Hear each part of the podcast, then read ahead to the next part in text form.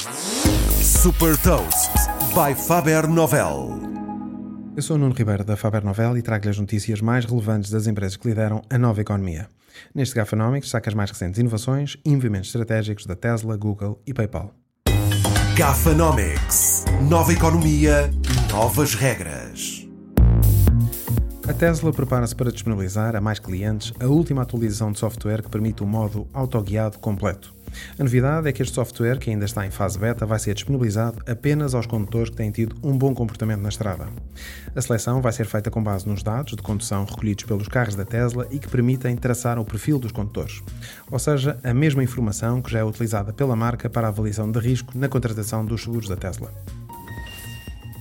e a Google está a testar uma nova ferramenta de subscrição de conteúdos.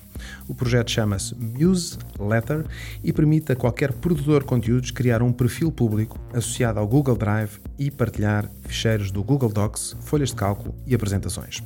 Os produtores de conteúdos podem definir se o acesso é gratuito ou pago, permitindo assim a rentabilização de conteúdos através de subscrições. Esta novidade posiciona as ferramentas de criação de documentos da Google como concorrente das plataformas de newsletters como a Substack ou a Review, que foi adquirida pelo Twitter recentemente. A PayPal lançou uma super app financeira. Além de transferências, pagamentos por QR Code e transações de criptomoedas, a nova aplicação disponibiliza uma opção de pagamento à prestação, sem juros, e contas ordenados que terão a possibilidade de pedir o adiantamento do salário. Através de uma parceria com o Synchrony Bank, vai ser possível abrir uma conta poupança com uma taxa de juros de 0,4% ao ano. As compras com a aplicação PayPal vão também dar descontos especiais e cashback em algumas marcas. Saiba mais sobre inovação e nova economia em supertoast.pt.